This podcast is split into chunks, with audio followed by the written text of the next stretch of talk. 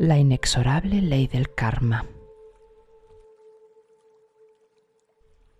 La primera vez que escuché esta historia fue de labios de un occidental que se retiró a practicar meditación a la India con sus maestros tibetanos. Sin duda, es tan significativa como asombrosa. Se le atribuye a Sariputra y debo decir que era uno de los más avanzados sagaces y predilectos discípulos del Buda, hasta tal punto que era conocido como el león de la doctrina.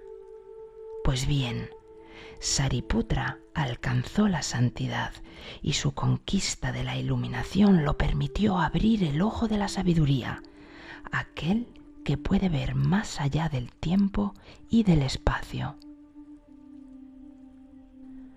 Cierto día en que el monje estaba viajando para propagar la enseñanza, al pasar por una aldea, vio a través del ventanuco de una casa que una mujer sostenía en uno de sus brazos un bebé, mientras que con la mano del otro brazo estaba dando una sardina a un perro. Con su visión clarividente y atemporal, el monje pudo ver quiénes fueron todos ellos en una pasada existencia. Se trataba de una mujer casada con un cruel marido que la golpeaba a menudo. Se enamoró de otro hombre, pero entonces el padre de la mujer y su marido se pusieron de acuerdo para matar al amante. Le dieron muerte.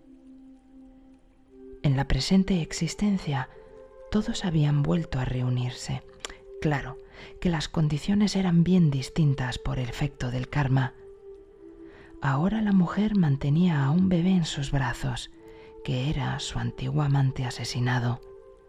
La sardina no era otro que su despiadado marido en una existencia previa, y el perro su padre.